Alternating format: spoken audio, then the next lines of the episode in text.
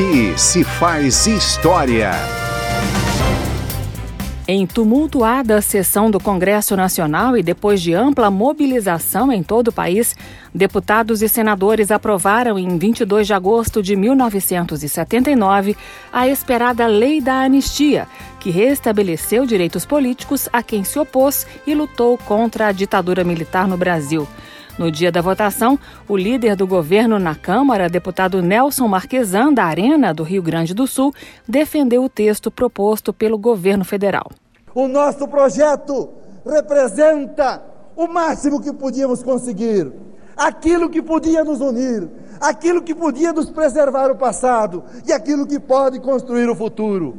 E mais assumimos ao lado do presidente da República, ao lado do eminente estadista, presidente Figueiredo, o compromisso de que este é um passo, é um passo que é uma caminhada, mas que outros passos, outras caminhadas haveremos de fazer para que nos reconciliemos todos, brasileiros, tenham ou não praticado, seja quais forem os crimes.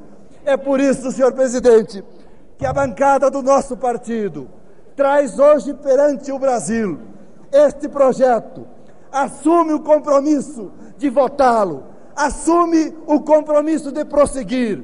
E, sobretudo, tenha consciência tranquila de que está aqui fazendo o máximo que pode, o máximo ao seu alcance, o máximo sem risco, o máximo sem anarquia, sem titubeio, sem que haja choques no país.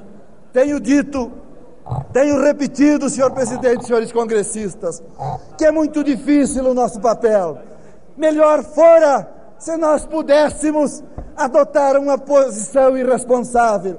Melhor fora se nós não tivéssemos consciência e pudéssemos comprometer o passado. Mas felizmente, um punhado de homens que se constituem na maioria desta casa só tem um compromisso que é construir a liberdade, que é construir a democracia, que é construir os dias melhores para o nosso povo. Isso faremos. Muito obrigado. Representando a oposição, o senador Paulo Brossar, do MDB do Rio Grande do Sul, rebateu o líder do governo na Câmara, dizendo que o projeto de anistia era insatisfatório, muito longe da anistia ampla, geral e irrestrita, conforme slogan que se popularizou na época.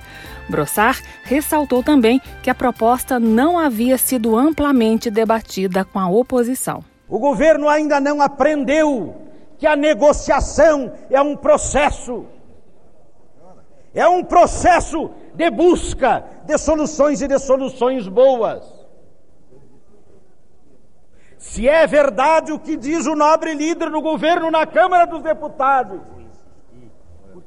que era isto o que agora o governo podia conceder. Era isto o que lhe era possível fazer.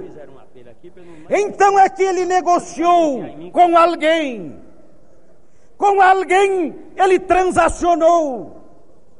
Com alguém ele discutiu. Com alguém ele acertou. Com alguém ele se combinou, ele combinou. Mas este alguém não foi o protagonista necessário do diálogo político, que é a oposição parlamentar na Câmara e no Senado da República. Depois da aprovação da lei da anistia no Congresso Nacional, o presidente João Batista Figueiredo assinou o documento em 28 de agosto de 1979. Estava aberto o caminho para a redemocratização do Brasil.